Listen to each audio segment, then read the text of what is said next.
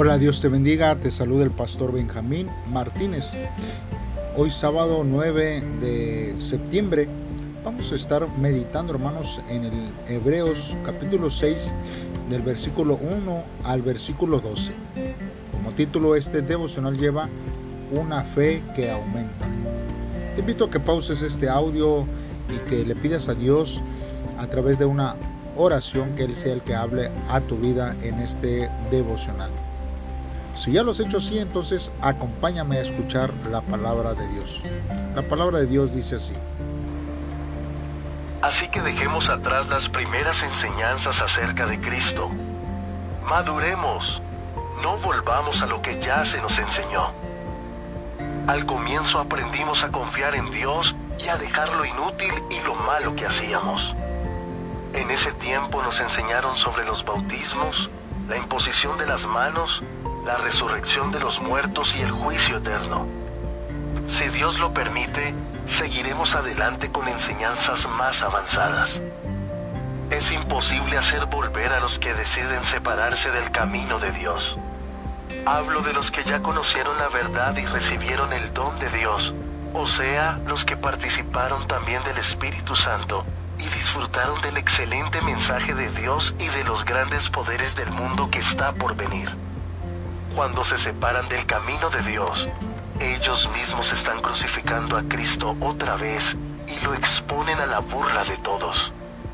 Por ejemplo, hay tierra que recibe bastante lluvia, se cuida y se siembra en ella. Si produce plantas que den buen fruto, esa tierra tiene la bendición de Dios. Pero esa tierra no vale la pena si solo crecen en ella espinos y maleza corre el riesgo de caer bajo maldición de Dios y terminará destruida con fuego. Estimados hermanos, lo que acabamos de decir es duro, pero estamos convencidos de que ustedes son como tierra buena, donde se cultiva la salvación.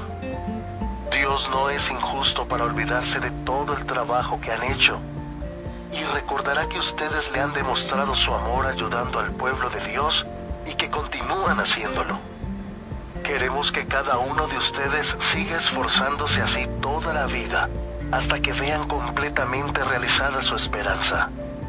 No queremos que se vuelvan perezosos.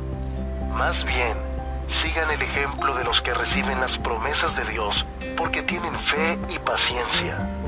Bien hermanos, pues vamos a estar meditando en la palabra de, de Dios a través de estos versos de la Biblia.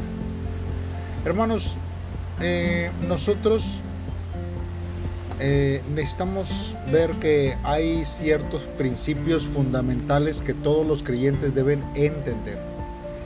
Estos principios incluyen, hermanos, la importancia de la fe, la insensatez de tratar de salvarnos por las buenas obras, el significado del bautismo y los dones espirituales, y el hecho de la resurrección y la vida eterna. Para que nosotros podamos marchar hacia la madurez de nuestro entendimiento, necesitamos ir más allá, pero no fuera de las enseñanzas elementales. Hasta nosotros podemos meditar en una teología más completa, una mejor comprensión de la fe. Y eso es lo que el autor pretende hacer. Los cristianos maduros deben enseñar a los nuevos creyentes lo fundamental. Luego, el actuar en conformidad con lo que saben. Los que son maduros aprenderán aún más de la palabra de Dios en cuanto practiquen y vivan conforme a la palabra de Dios. Es necesario, hermanos, que podamos nosotros transmitir hay veces que solamente, hermanos, podemos transmitir malos ejemplos de lo que es ser un cristiano. Y desafortunadamente los nuevos cristianos aprenden más rápido lo malo que lo bueno. Por eso, hermanos, nosotros tenemos que tener cuidado, hermanos, para que podamos nosotros cumplir conforme a la palabra de Dios en nuestras vidas.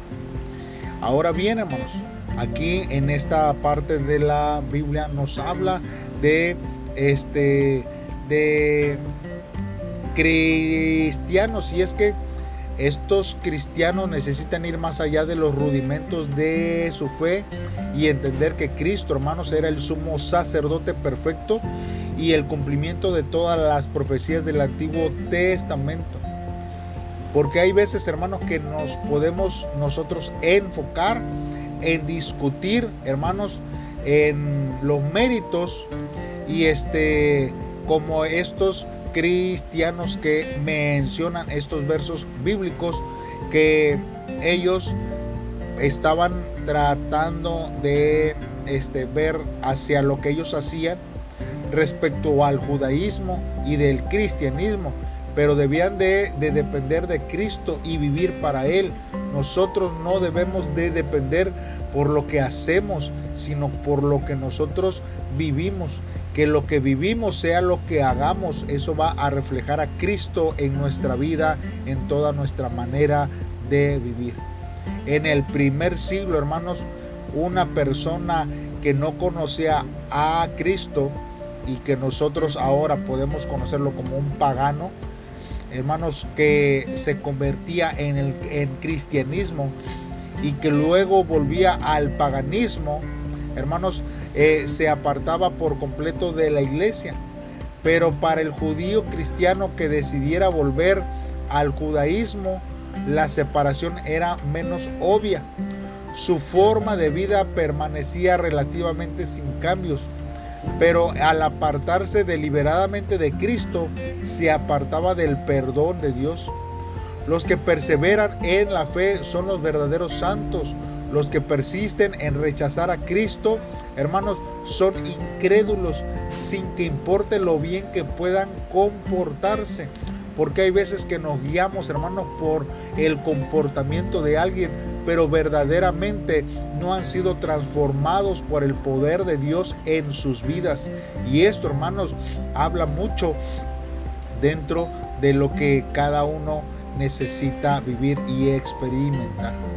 Ahora, nosotros viendo estos versos, podemos ver, hermanos, que aquí se señala el peligro de los obreros cristianos que retornaban al judaísmo y que por lo tanto cometían apostasía.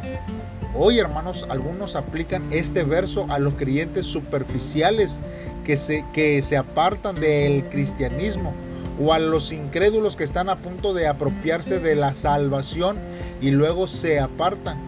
Sea como sea, hermanos, quienes rechazan a Cristo no serán salvos. Cristo murió una vez y para siempre. No será crucificado nuevamente. Aparte de su cruz, no hay otra forma posible de salvación. Sin embargo, hermanos, el autor no cree que sus lectores estén en peligro de renunciar a Cristo.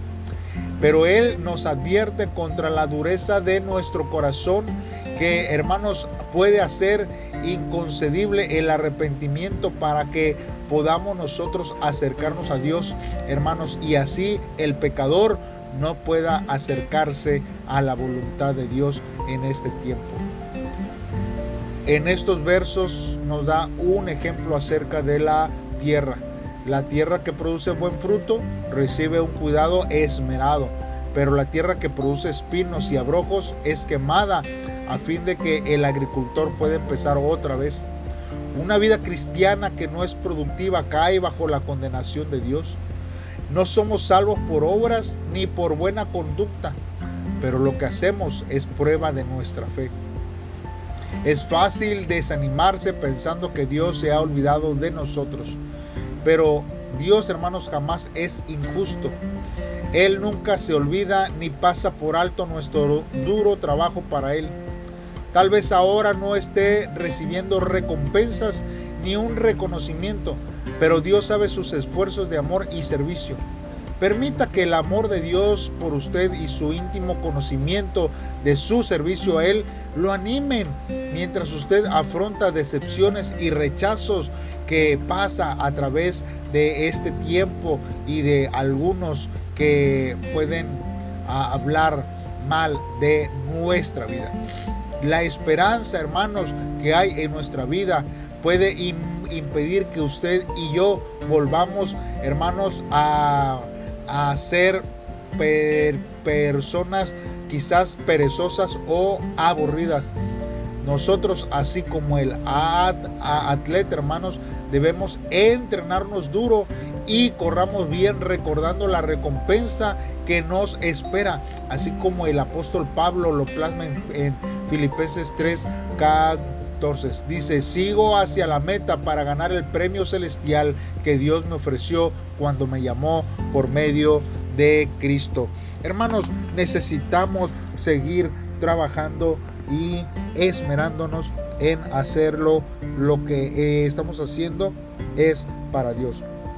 Hermanos, mire, en, en, en promedio un fiel dedica 20 minutos al día para meditar en la palabra de Dios. De más, hermanos, está decir lo importante que es meditar en la palabra de Dios. Pero no es tan fácil aplicar lo que meditamos en nuestra vida.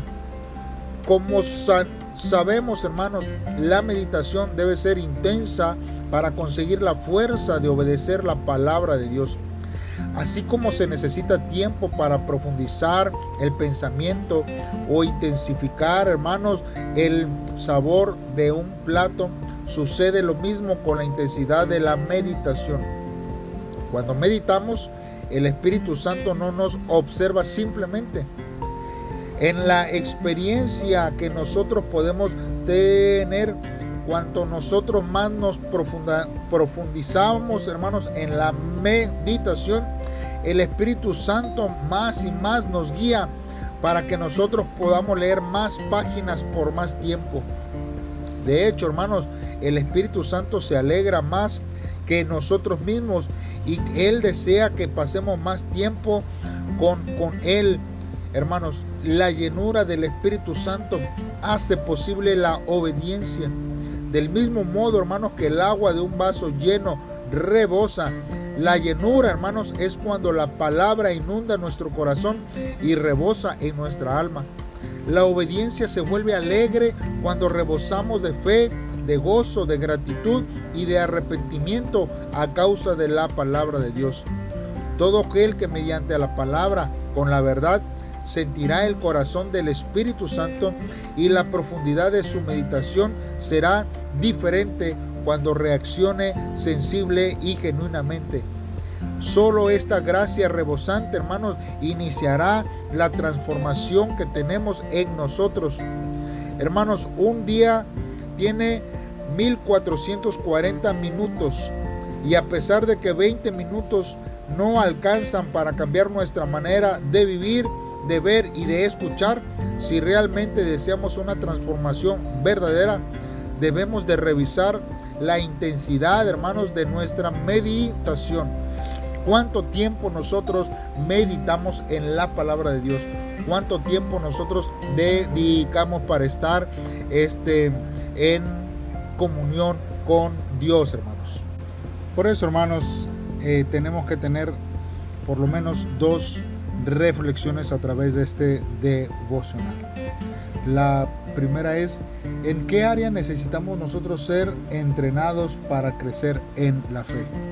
¿Cuál es el área que nosotros vemos con oportunidades para poder, hermanos, crecer en Dios y, y confiar plenamente en nuestro Dios? Identifiquemos, hermanos, en nuestras vidas en qué área necesitamos crecer. Y la segunda reflexión para este devocional es cuáles son las buenas obras que nosotros podemos hacer con diligencia ahora y en el futuro. Es necesario, hermanos, que nosotros tengamos que hacer eh, cosas con diligencia que hemos descuidado. Por ejemplo, podemos nosotros meditar más en la palabra de Dios, en la oración, en el ayuno.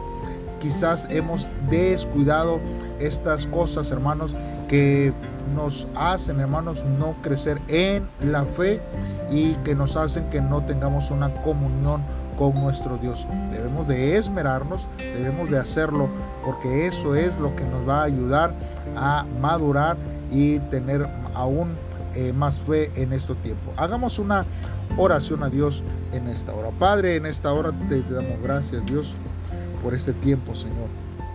Oh Dios, vemos, Señor, que cuán débil somos, Señor, que habiendo probado de, de tu gracia y de tu poder, Señor, quizás, oh Jesucristo, te hemos crucificado nuevamente. Permítenos conocer tu palabra cada vez más y dar frutos que agradan tu corazón. Señor, junto con mi iglesia, oh Dios, serviremos, Señor, con amor y perseveraremos en la esperanza y a dar a conocer al mundo que somos herederos tuyos y que ellos también pueden convertirse en herederos tuyos siendo hijos tuyos, oh Dios. Gracias porque tú nos hablas a nuestro corazón de una forma especial. En el nombre de Cristo Jesús te lo pedimos Dios. Amén. Bien hermano, te invito a que me acompañes cada día en un devocional más. Bendiciones.